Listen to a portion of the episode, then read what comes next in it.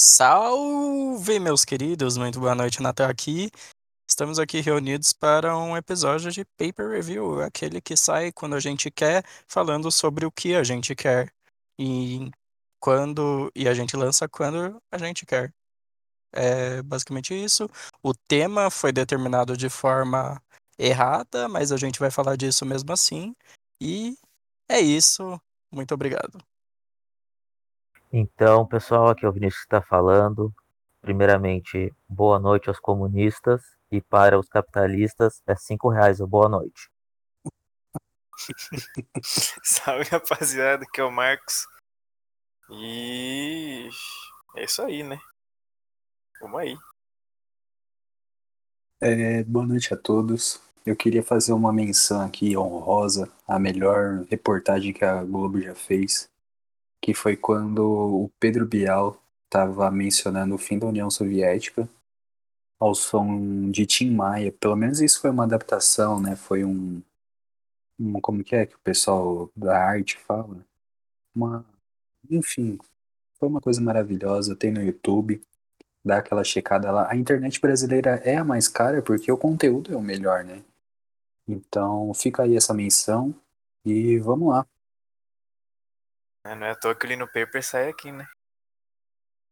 Mas tem nossos ouvintes aí na América do Norte. Um abraço, um, be- um abraço e um beijo para todos vocês e manda o microfone para mim, por favor. Tem na França também.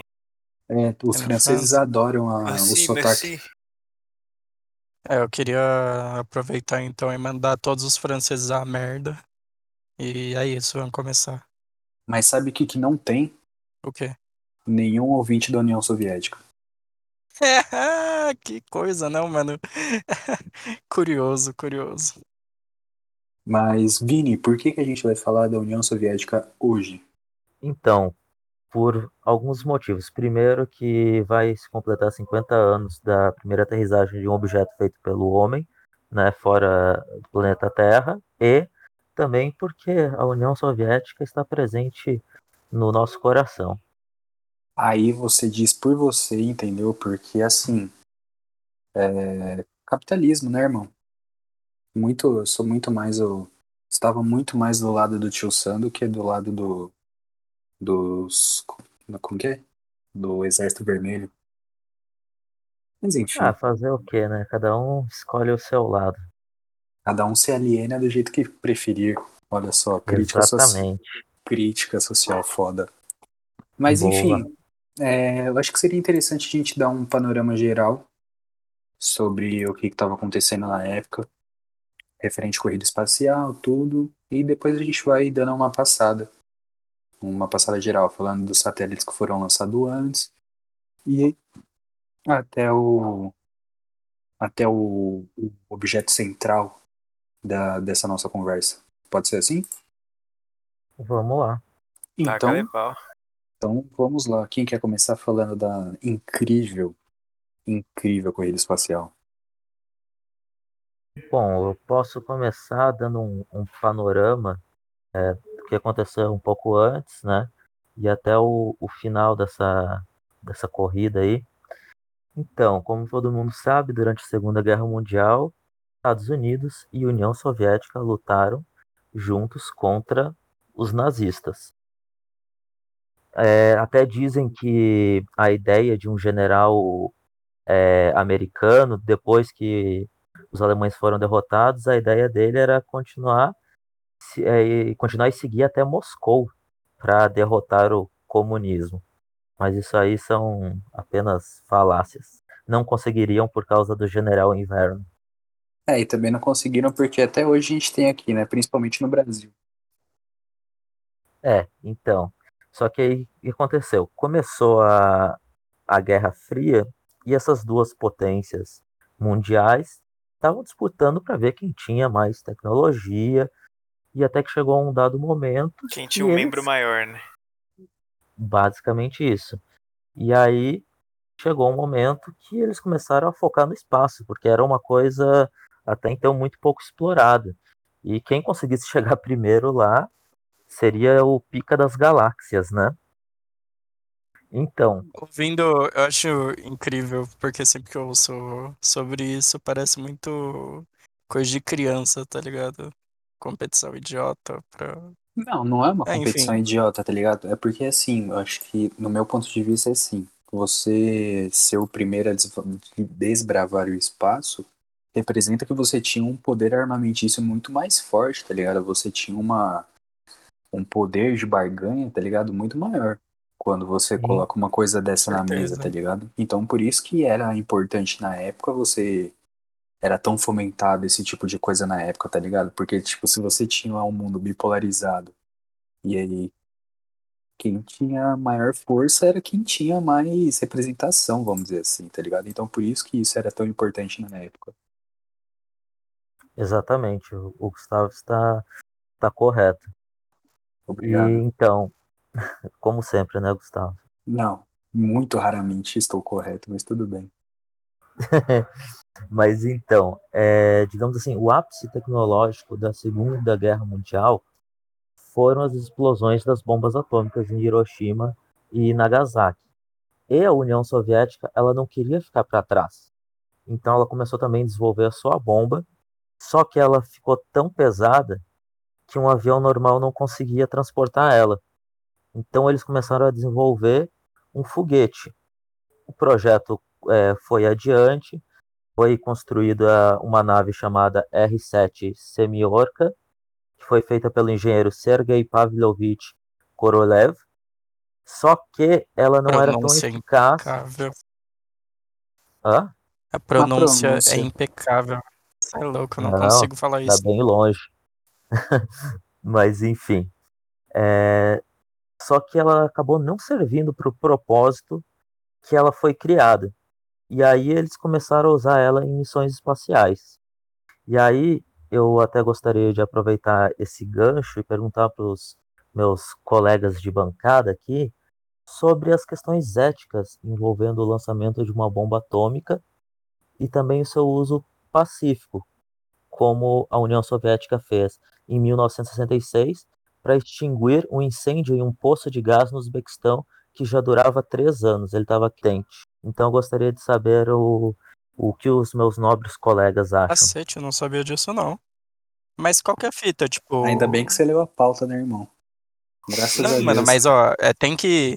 Essa, a graça desses episódios é sempre ter um, um membro membro cego, né? Porque aí, sei lá, eu tô sendo ouvinte também. Então eu acho que eu vou fazer a- o papel do leigo no momento. Mas qual que é a fita desse poço aí, tipo. Porque eu, eu não, sinceramente, eu não consigo associar usos pacíficos a armas de destruição em massa. Pô, ó, se quiser, eu consigo ilustrar isso com, pra você com uma facilidade imensa. Por favor. Imagine você que você tem um problema num formigueiro que tá na frente da sua casa. O formigueiro tá lá. Aí o que, que você faz? Você enche o formigueiro de querosene e depois taca fogo. Você não vai ter mais o problema com o formigueiro porque o formigueiro inteiro foi pro caralho. Então, o poço, então, o poço de gás é a mesma coisa. Você não, mas você não consegue, com um simples fósforo, queimar um poço de gás. Aí você joga uma bomba atômica, aí você pavimenta aqui, né? Terra plana toda aquela, aquela região e acabou. Eu acho de uma. Eu não, eu não tenho um adjetivo melhor do que ignorância. Não sei se ignorância é o melhor, mas é uma brutalidade assim. Eu acho que. Putz, eu não, eu não, eu não, não sei. Cacete, É, eu acho que só, merda, eu acho que só o soviético faria isso, mas tudo bem. Mano, mas não faz sentido isso pra mim, mano. Tá- tá- É porque assim, ó, cê, cê- beleza, você tem um poderio, não sei por que diabos eles tiveram essa ideia de jogar uma bomba atômica, um posto de gás, pra parar um incêndio, né? É, sei lá, tinha uma galera reclamando do vazamento de gás, aí jogou a bomba atômica, daí além do, de não ter mais o vazamento de gás, também não tinha mais a galera reclamando. Então parece um meio bem soviético de tratar o Nossa problema. senhora. Ué, ditadura É. não é isso aí? Acabou com dois problemas em um, porra. Ó, Dois é, coelhos com uma cajadada só. enquanto a gente grava isso aqui, a gente tá preparando um, um roteiro sobre armas, o desenvolvimento de armas durante as, as guerras e tal. E a gente vai abordar sobre isso num, num ponto mais pra frente, mas o que eu vou falar aqui eu vou repetir futuramente. é que nessa, nessa durante a Guerra Fria, as pessoas meio que perderam o bom senso, né? Tanto que a gente pode ver aqui o uso do, da bomba atômica para fazer um, um poço de gás parar de soltar gás. E também na época eles tinham minas atômicas, né? Então, em vez de você ter uma mina onde o seu. Mina atômica? É, mina. Que nem os vietnamitas. Imagina, você tem seu vietnamita favorito se escondendo na, na floresta enquanto você tá na guerra com, com os Estados Unidos. Aí o que, que você poderia fazer? Você poderia colocar uma mina nuclear, aí você, como posso dizer, se devastaria um hectare quadrado inteiro. É maravilhoso, né? Mas a gente vai falar Seu disso mais pra frente. favorito. Gostou? Gostei, gostei. Ô, Vini, Então, ah, ô, Vini, eu ia falar, se você quiser acrescentar a sua imensa, a sua opinião bem embasada referente ao assunto, ou se você queria já partir pro satélite Sputnik, que seria, não, acho que o então próximo passo. como, como isso vai ser tratado então em outro podcast, em outro episódio do nosso podcast, acho que a gente pode deixar esses- essas coisas mais detalhadas então para o próximo. Foi só um, só o gostinho, só um. Só o gostinho para vocês verem o, o que virá. Então eu- a gente vai nesse, é, nesse episódio, nesse paper review, é, dar uma resumida um pouco nos acontecimentos, até porque é muita coisa e daria tipo um episódio de duas horas falando só sobre isso. E se for falar junto com a corrida dos Estados Unidos, então ia dar um xadrez verbal, com certeza. Coitada Bom. da Fabi. Bom, então acho que todo mundo já ouviu falar no Sputnik, o satélite e agora mais precisamente a vacina russa, né? Então, esse satélite ficou bem famoso. Ele acabou sendo lançado no dia 4 de outubro de 1957. E ele era um modelo bem simples. Ele era feito de alumínio, tinha 58 centímetros de diâmetro e pesava só 83 quilos e foi o primeiro objeto feito pelo ser humano para ser lançado no espaço. Então ele tinha junto com ele alguns equipamentos que emitiam ondas de rádio. E isso fez com que eh, os pesquisadores soviéticos da época conseguissem estudar como é que era a propagação dessas ondas no espaço, porque as pessoas não tinham ideia de como como que era, o que que acontecia. Então, durante alguns anos, essa sonda ela ficou emitindo sinais de rádio a cada 0,3 segundos e esses sinais eles podiam ser é, captados em qualquer ponto do planeta. E isso na época foi assim uma coisa tipo é, colocou a União Soviética num patamar acima dos americanos nessa questão tecnológica. Eu até fazer uma correção aqui, desculpa, americanos não, estadunidenses. Bom, Exatamente, por favor. E eu posso fazer um adento? Um adento assim? Tipo. Adento? Adento acho que não. Acho que um eu nunca adendo. sei. Eu nunca sei, na verdade. Tipo, mandado e mandato, adendo e adento. É, são palavras que eu nunca lembro como que se falam. Dá essa travada. Tá, É, eu, só um eu agora vi que eu cometi um erro. Eu confundi com outra coisa. Eu falei anos e foram dias. Eu vou ter que fazer de novo, tá? Não, acho que já, já corrigiu aí, já tá suave. Entendeu, rapaziada? Tá, é isso. então. É, então a. Essa Eu, correção- desculpa pelo. Correção, uma errata aqui. Eu falei alguns, ficava emitindo sinais durante alguns anos, mas não, foram durante 92 dias, foi o tempo que as baterias duraram. E aí ele acabou sendo destruído pela atmosfera terrestre, os pedaços caíram na Terra. Caraca, a bateria E um- durou 92 dias. É, Isso em 57. O celular dura duas horas. Era a bateria de um Xiaomi, entendeu? exatamente. Isso é louco, mano. Mas qual que era o É. comentário que você ia fazer, Natan? Então, eu ia falar que, tipo, é, já tá ficando um pouco claro, assim, pelas coisas que o Vini disse, mas que por conta da gente estar meio que no Ocidente ser bombardeado com cultura estadunidense a todo momento, a gente associa muito a Guerra Fria aos Estados Unidos por eles terem mandado e conseguido botar o primeiro homem na Lua, mas os avanços tecnológicos obtidos pela União Soviética foram muito mais rápidos e até, dependendo de para quem você pergunta, muito mais significativos. sim, concordo com o Natan. E uma curiosidade para os nossos ouvintes aí, que Sputnik em russo significa companheiro viajante. Bomba de cavalo, porque é o nome da o nome da vacina, né? Então é isso. Bomba de cavalo. Bom, então, depois desse sucesso do, do Sputnik 1, os russos não quiseram parar, e já no mesmo ano, só que no dia 4 de novembro, eles conseguiram lançar outro satélite, o Sputnik 2. Só que Um mês nesse. depois, tá? Doideira. É, praticamente um mês depois. Só que nesse tem uma personagem muito famosa, que todo mundo já ouviu falar quando estudou na escola, que é a cadela Laika, que foi primeiro animal a ir para o espaço. Só que ela acabou morrendo dez dias depois, porque naquela época as coisas ainda estavam um pouco engatinhando e tal, e a estrutura acabou superaquecendo e ela morreu. A União Soviética tentou esconder por muito tempo isso, mas depois acabaram, eh, acabaram revelando. É só mais uma das coisas que eles esconderam, né, no meio da Guerra Fria.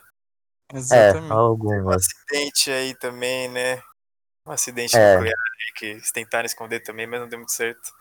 Não sei do que você tá falando. É, Nossa, Enfim, esse continuando. determinado acidente pode virar um episódio também. Graças a Deus você tá andando, você tá lendo os roteiros que a gente tá escrevendo, né, Nathan? Muito obrigado. Caramba, desculpa. É, eu ia fazer uma piada com, com a morte da cachorra dez dias depois e falar que isso foi devido à falta de religião dela, mas acho que isso não, não Ai, cairia muito bem, né? É, mas É. você. Pois é no- laica. Agora, agora que você disse isso, você per- perdeu todo o propósito de você não ter feito a piada, você sabe, né? Desculpa, Luiz Amel. Mano, por que, por que um cachorro? Eu, eu me pergunto, por que um cachorro? Então, boa pergunta. Eu fui atrás disso e eu não achei. Mas talvez fosse, ah, na época, um animal talvez de mais fácil acesso ali. E talvez que, uma, talvez sofresse é, mais parecido com a gente os efeitos de estar no espaço. Não sei, porque eu associo um pouco, sei lá, porco, por ter uma estrutura corpórea meio similar, tipo, em termos de. É, se bem que eu tô pensando em decomposição, mas. Mas assim, vocês estão. Novamente. Não, Vamos mas voltar. cagou vamos- pra decomposição. Os caras não vão recuperar o negócio. Não, vamos Não, voltar. não. Vamos voltar um, um passo antes, tá, ô, rapaziada. Vocês estão querendo encontrar racionalidade em pessoas que estavam. que mandaram uma bomba atômica para um poço de gás. Eu acho que vocês estão. Meu, vocês estão caçando. Ué, mas resolveu o problema a bomba atômica no gás, pô. Aí, de fato, não tenho que argumentar. Parabéns. Vou até me calar aqui. Desculpa, rapaziada. Peço perdão. É, e, co- e como o Nathan falou em decompo- decomposição, desintegração, esse satélite ele conseguiu ficar um pouco mais de cinco meses funcionando até que ele, quando entrou na atmosfera, se desintegrou. E esse foi o segundo satélite lançado pela União Soviética, mas até 1961 eles já tinham lançado um todo de 10 satélites. E aí eu vou levantar a bola para os meus nobres é, membros da bancada, qual cachorro da ficção exerceria melhor essa função para ir no lugar da Laika? Beethoven. Por quê? Hum, Não. Ah, justifica aí. Porque o excesso de pelo do Beethoven teria como função de ser a roupa de astronauta e o capacete. E ele pode levar uma cachaçinha também no barrilzinho, né, que eles têm. Evidentemente. Verdade. por- porque, Porque se você. todo, todo São Bernardo já nasce com um barrilzinho já. Já. Não sei se vocês sabem. Tanto Não que, é uma coleira, não. Sabia dessa. É, tanto que tem um mês, né? Normalmente a gestação de cachorro demora X meses. A de São Bernardo demora X meses, mas três semanas, justamente, que é por conta da produção do álcool, da produção e o envasamento do álcool que vem junto com, com o cachorro. Eu li num paper isso, eu não lembro onde foi. Se eu achar, eu coloco aí na, na descrição. e você, Nathan? E o Natan não, não concordou com você com, com o Beethoven, Eu não. Escolheria. Eu escolheria o Agente Lu de Como Cães e Gatos. Nossa, não conheço esse cachorro. Eu Você também não conheço, conhece? Você nunca Não. assistiu como Cães e Gatos? Então fica tá aí a minha surpreso com recomendação isso? cultural. Ah, não. Então, beleza. Mas é, ele é um Beagle. Acho que é Beagle o nome da raça. Mas eu Ah, tô escolheria vendo ele. aqui. Mas, em contrapartida, talvez eu escolhesse também um Pinscher. Porque por ele conseguir vibrar em altíssimas frequências, talvez ele conseguiria ultrapassar essa barreira que fez com que a Laika sofresse. Talvez ela entrasse em ressonância com o ambiente externo e assim conseguisse. Sei lá, tô falando merda. Melhor Aumentaria, não, aumentaria a vida útil da bateria, né? Por conta da vibração, ele iria emitir uma determinada radiação com uma determinada frequência de onda e essa energia seria transformada, essa energia da vibração seria transformada em energia química que faria com que as baterias recarregassem. Olha, Nathan, É, parabéns. seu- transformar. a- muito obrigado. não, transformar a energia sua- térmica em energia elétrica. Na base de energia biológica. Esquece São Bernardo. O bagulho é pinche. Energia biológica. Não, perfeito.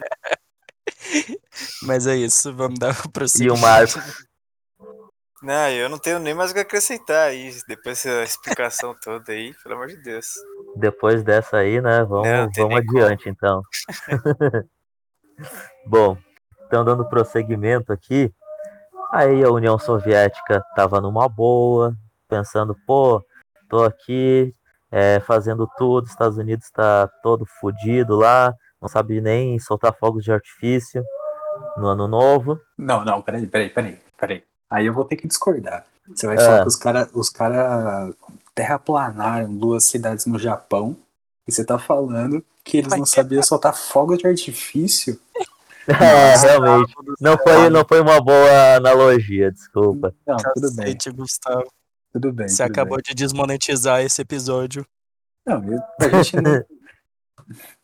Fica quieto, eu ia falar um negócio, mas tinha quieto. Bom, mas então, é, eles já estavam um pouquinho cansados de só mandar satélite e tal, e pensaram, vamos mandar então o homem para o espaço. Por que não? Parece ser uma ótima ideia.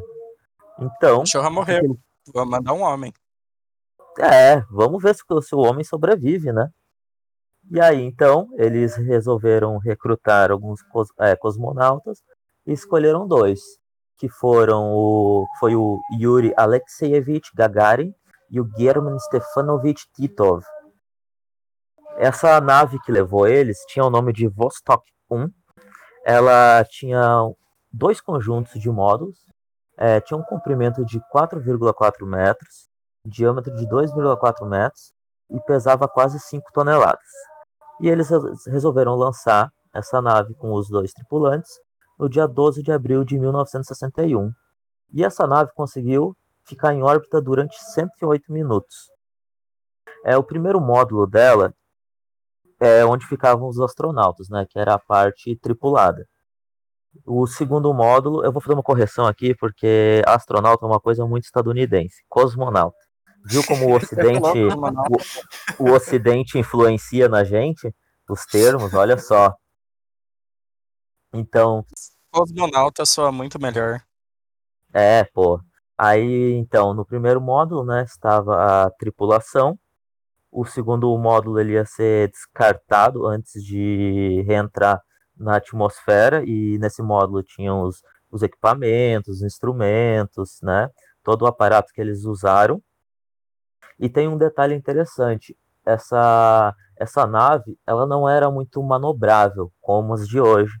Então, quando eles estavam entrando na, na atmosfera, eles tinham que é, se ejetar a uma altitude de 8 mil metros, abrir o paraquedas para conseguir aterrissar no chão. Então é uma coisa bem suave, que Não, era tranquilo. E você reclamando de fazer um, uma baliza aí no, no supermercado. Vai se fuder, irmão. Olha isso. Até hoje eu não faço, não. Se eu não tiver vaga, eu ando até liberar uma vaguinha. ai, ai. Então, é, praticamente dois anos após o lançamento é, da Vostok 1, a União Soviética resolveu enviar a primeira mulher cosmonauta, que era Vladimirovna Tereshkova. uma curiosidade aí para quem é, não sabia, e até porque se fala muito né, da, da questão dos homens e tal, e para ver como a União Soviética também as, as mulheres participavam. O nome dela é Vladimir? Vladimirova. Vlad, Vladimirovna. Caraca. E aí eu vou levantar a bola de novo para os meus companheiros, porque o Yuri disse a célebre frase: A Terra é azul. Qual outra frase ele poderia ter dito para causar mais impacto? A Terra é plana. A Terra é redonda. A Terra é plana. Ei, a Terra. Como que é? A Terra é um cone. a Terra é plana. Ah, a Terra é plana, velho. Nossa, se ele tivesse dito isso, ia ser maravilhoso. Pensou? Nossa, gente. Nossa, teria dado muito problema. Não, ele, ele chegaria lá e ele falaria assim, a Terra é plana, aí um outro cara atrás dele com uma Glock, que não, certamente não ia ser uma Glock nos anos 60, né? Iria falar sempre, Sempre foi. foi. e mataria ele. É, Eu rapaziada, acho que eu já vi essa cena em algum lugar. No Twitter. E a Terra provavelmente era um, um jacaré. Exatamente. Eu acredito na Terra Lacoste. Como é que é que é o nome daquele bicho da TV Maré Sol? Não é o, ja, é o jaré, né? Jaré. A Terra é o jaré. Não, imagina você, che imagina você chegar lá no espaço, tá ligado? A primeira coisa que você fala assim, puta, vi um papacu da bunda gorda. Porra, ia ser uma coisa fenomenal. Chocante. O mundo não ia saber lidar com essa informação. E eu tava procurando enquanto o Vini falava que uma coisa que me chamou muita atenção foi o peso da, da nave que foi lançada de 4.730 quilos. É, nem era tão grande assim, né, pra ser esse peso todo. E eu tava procurando a massa da- dos foguetes, né, atuais. Eu tava procurando da SpaceX, mas eu acabei não achando muita coisa. Então, até o fim do, do programa eu, eu comento sobre isso. Mas, poxa, é isso. Que, que frase seria, ô Marcos? Não, concordo com você, a Terra é plana seria maravilhoso. Porque a Olha- Terra azul é bem caído mesmo, né? E qual que seria a sua, Vini? Se você tivesse lá. Marcos. Trabalhadores do mundo univos.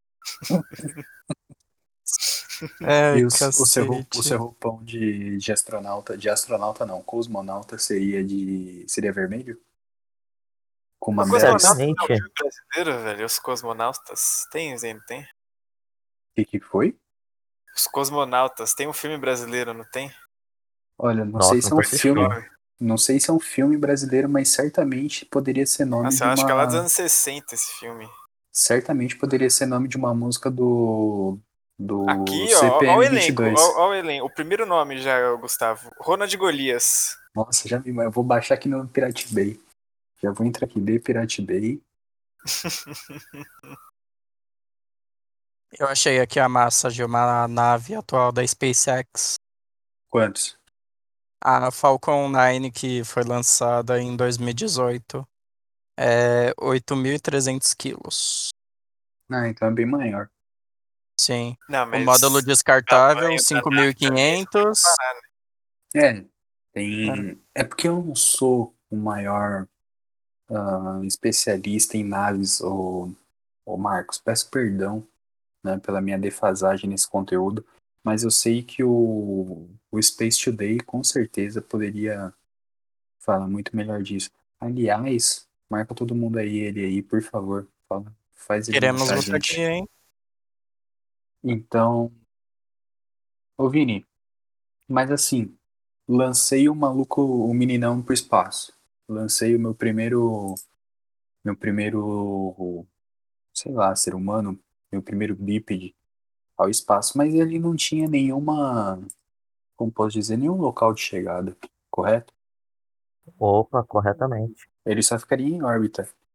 Qual Isso. foi o primeiro momento que a gente tinha um, um local de chegada, tipo uma estação espacial? Ah, boa pergunta. Então, não satisfeita, a União Soviética pensou: como eu posso humilhar mais os estaduni- estadunidenses?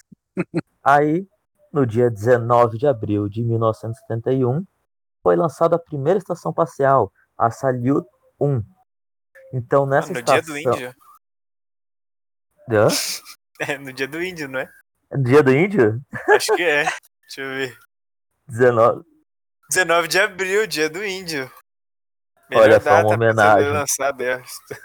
O Vasco da Gama foi, foi nessa, nessa nave.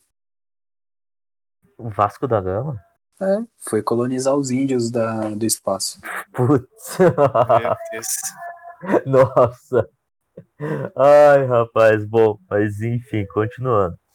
Só que os, os cientistas, né, da época, eles queriam que ficasse é, er- eternamente em órbita essa primeira estação espacial, só que acabou não se concretizando. Ela acabou caindo na Terra depois de seis meses em Isso órbita. foi, em- isso foi em que ano, Vini? 71? 71. Tá. Aí, é, eles, como eles são soviéticos, eles não desistem nunca.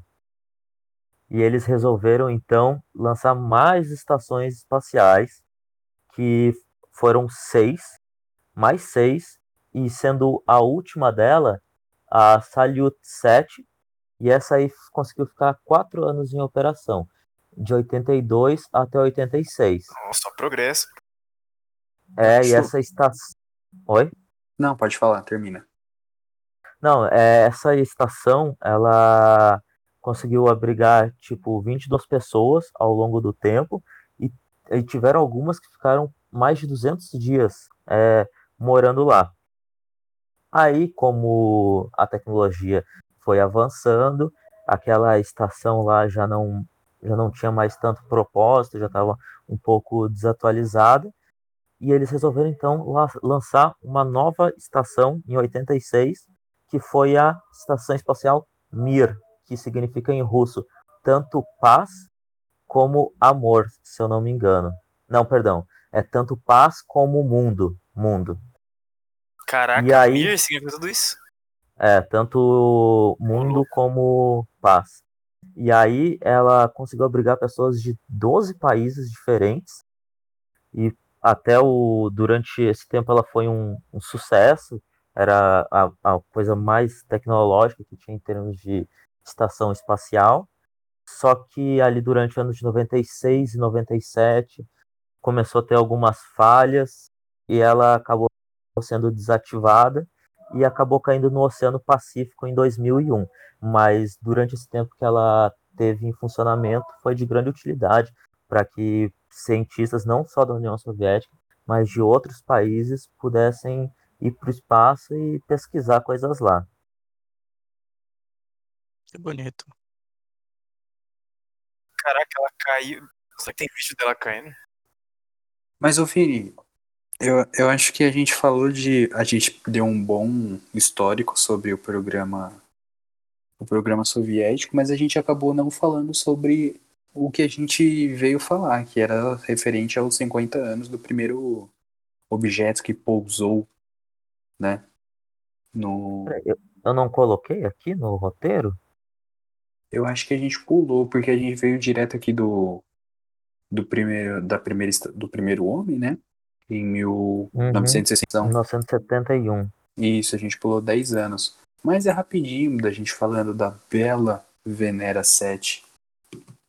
Então, Gustavo, se você quiser, por favor, fique, fique Assim, à vontade.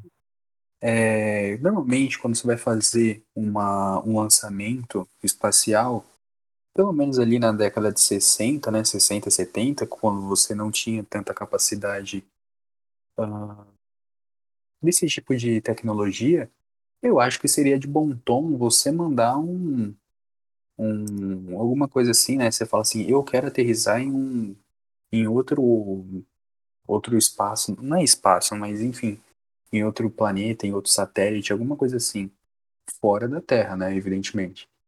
Então, acho que seria de bom tom a gente pousar na Lua, porque, pô, é o mais perto, certo? Mas tem que ver que os Estados Unidos já tinham feito aquilo, se eu não me engano, foi em 64, não lembro ao certo. Mas enquanto eu vou falando, tenho certeza que os meus colegas estão pesquisando. Jamais. Mas, Jamais. mas qual que foi o. Qual que é a fita? era a União Soviética, os caras mandaram uma bomba nuclear num, num receptório de gás, né? Então, foda-se, eu não vou mandar na, na Lua, vou mandar em Vênus. Então, eles mandaram um, como se fosse um, um probe, né, uma, uma célula, e eles mandaram exatamente no dia 15 de dezembro de 1970 essa, esse receptáculo para Vênus para fazer o, o, pouso e, se eu não me engano, para também. Não, não, não. É, eles enviaram dia 17 de agosto. Isso, e só chegou lá no dia ele só foi pousado, né, no dia 15 de dezembro. Muito bem, muito bem mencionado, Isso. Marcos. Parabéns. nada.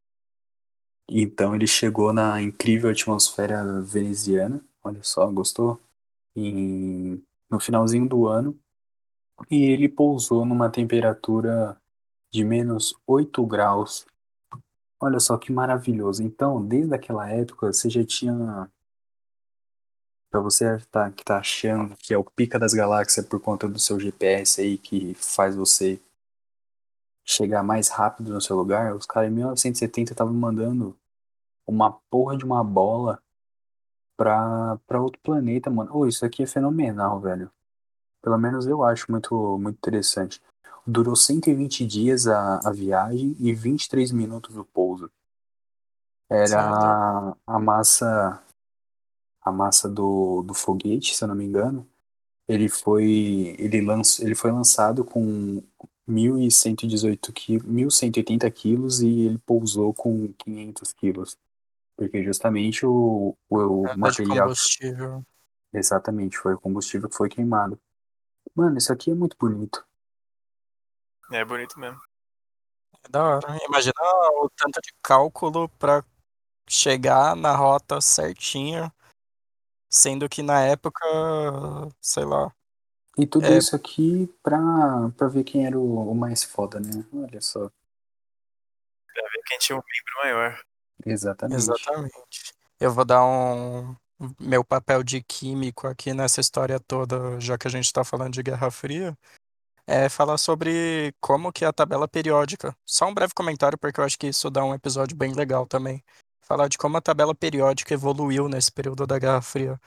Porque começou a ter uma briga em, nisso também entre os Estados Unidos e a União Soviética, porque eles queriam conquistar o espaço e também conquistar o mundo atômico, assim, de a sintetizar esses elementos mais pesados. Então, os Estados Unidos, o mundo ocidental, na verdade, junto com a Europa, que dominava a maior parte do conhecimento da época, começou a fazer meio que um embargo científico é, com a União Soviética. Que a gente sabe como que é a questão da publicação de artigos, o rigor e tudo mais. E tava todo mundo querendo novas tecnologias para sintetizar esses elementos que são tão estáveis que duram milissegundos, picosegundos. Então, teve muita briga porque os Estados Unidos, principalmente na Universidade de Berkeley, na Califórnia, começou a brigar com isso e a Rússia, mesmo com toda, todo esse embargo, sem ter todas as informações, também conseguia sintetizar esses elementos. E só que aí era desfavorecido, tanto que são pouquíssimos dos, dos elementos sintéticos que receberam um nome dado pelos russos. Os americanos saíram. Americanos não, né? Desculpa. Os estadunidenses saíram com a maior parte dos créditos por conta disso. Então. Teve até algumas separações históricas, algumas considerações, como Mendeleev, em homenagem ao Dmitry Mendeleev, russo, que deu origem a. começou a tabela periódica da forma que a gente começa, mas ainda assim eles foram bem chutados para escanteio no quesito tabela periódica. Eu queria fazer outro comentário aqui, enquanto a gente falava dessa de todo o programa espacial, né, por conta da data. É, uma coisa que me veio à mente foi justamente um mapa de zombies do Black Ops 1, que era o Ascension, que aí já era no, no primeiro DLC, e eu não lembro, eu acho que não joguei isso aqui não. Eu só via vídeos. E era a, a, toda a trama do mapa, né? Todos os easter eggs e tudo, enfim, acontecia justamente nesse nesse mapa, né? Quando a gente tá falando desse mapa, justamente era numa numa base de lançamento de foguete e era uma base soviética. Então, aí quando tinha os rounds de macaco, que você pegava lá os Max Ammo da vida, isso daqui é muito nichado, né? Muito nichado. Era, Nossa, é mesmo. era, maca, era macaquinho soviético, tudo com as roupinhas de, de astronauta. Puta, mano, era muito da hora. Cosmonauta. Cosmonauta, verdade. Fora que também tem a DLC, um mapa de DLC dos zombies do Black Ops 1, que é até na Lua, né? Também. É o último, porque aí no, no final do easter egg você lança três mísseis pro, pro, pra Terra. E um deles cai na, na Nuketown, que tem na DLC do Black Ops 2. Caraca, isso eu não sabia, hein? Extremamente nichado, extremamente nichado. Informações nerds extras aí. Então, meu, eu acho que a gente conseguiu abordar muita. A gente fez um, um pupurri de informações muito interessantes num breve Delta T. Então, vocês têm mais algum comentário a ser feito? Acho que não. Estou satisfeito. Estou parcialmente satisfeito. Como diria um professor. Não, mas não tem o fim do. A Rússia continuou com o programa espacial? Depois que terminou a União Soviética, eles. Como que, como, qual foi o fim disso daí? É, eu, eu vou dar um, um breve panorama sobre isso, porque tudo que é bom acaba, né? Infelizmente, assim, o programa espacial soviético acabou, porque chegando ali no fim da década de 80, início ali do, de 1990, a União Soviética estava passando por tipo, momentos muito turbulentos, politicamente, socialmente, e o programa foi ficando de lado, de, é, inevitavelmente. Mas, assim, o que eu posso dizer é que, apesar dele ter acabado em 91, quando a União Soviética acabou sendo extinta, né?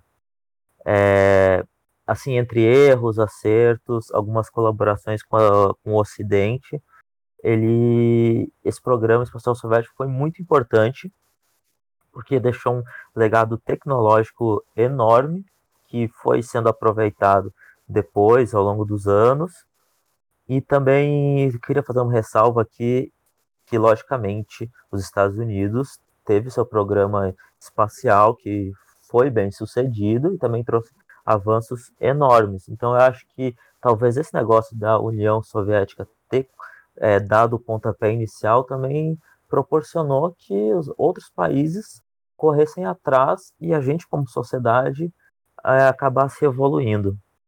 Então. Vini, eu quero fazer uma. Eu, quero, eu queria fazer uma pergunta honesta, entendeu? Não Hum. tenho nenhuma nenhuma má intenção por trás dessa pergunta, mas E- uma das bases de lançamento do, da União Soviética ficava em Cuba?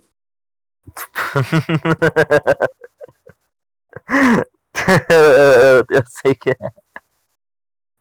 Ai, ai, se é o que eu tô pensando. Não, é, a, a mentalidade de quinta série reina aqui, né? Então. Eu só me É, nós, responde nós não. tivemos a. Nós tivemos a crise dos mísseis em Cuba, né? Não, foi um vez. conflito, foi um conflito muito superficial lá na década de 60, acho que foi em 62 ou 61, se eu não me engano, que Turquia e Cuba viraram os países pioneiros de uma de um leve atrito, mas isso também é, é papo para outro episódio, se eu não me engano. Trito, não é como se isso ainda tivesse consequências na, nos dias de hoje. Por quê? Você tá falando que o você tá falando que o comunismo existe? Em nossos corações. Aí eu acho que eu não tenho que mais o que dizer. É, Eu também encerro por aqui a a minha fala. Acho que foi bem bacana falar sobre isso. Gostei bastante de é, pesquisar e desenvolver esse tema. E agradecer aos nossos ouvintes pelo prestígio. Isso. Eu queria fazer um pedido em termos de edição. Quero que esse episódio se finalize com Tim Maia. Ela partiu. E eu quero que aquele comece com o hino da União Soviética. Nossa, ótimo. Se você co- conseguir fazer isso, Por favor, Fabi. será fenomenal. Então, é isso. Se, se Deus quiser e se a União Soviética ainda reinar no coração de vocês, a intro do, desse episódio será totalmente diferente. Rapaziada, é isso. Se alguém tem mais alguma coisa pra falar, fale agora ou cale para sempre, porque o, a nossa nave está partindo. É isso. Queria agradecer, principalmente pelo Vini, por ter carregado. Principalmente para o Vini, por ter carregado esse episódio aí. Acho que eu gostei bastante, aprendi bastante. E é isso. Com essa eu me despeço. Espero que os Até a ouvintes próxima. também tenham aprendido bastante. Exatamente. É sempre uma honra. Forte abraço. Abraços frios, como o, o inverno soviético. Ah, nada que um golinho, uma dosinha de vodka não esquente. É, pena que Napoleão não sabia disso, né? Nem Napoleão nem Hitler. Ah, mas o problema do Bo- Napoleão foram os botões, botões de estanho. Você tá falando que o botão do, Na- do Napoleão era o problema. Sim. Ela partiu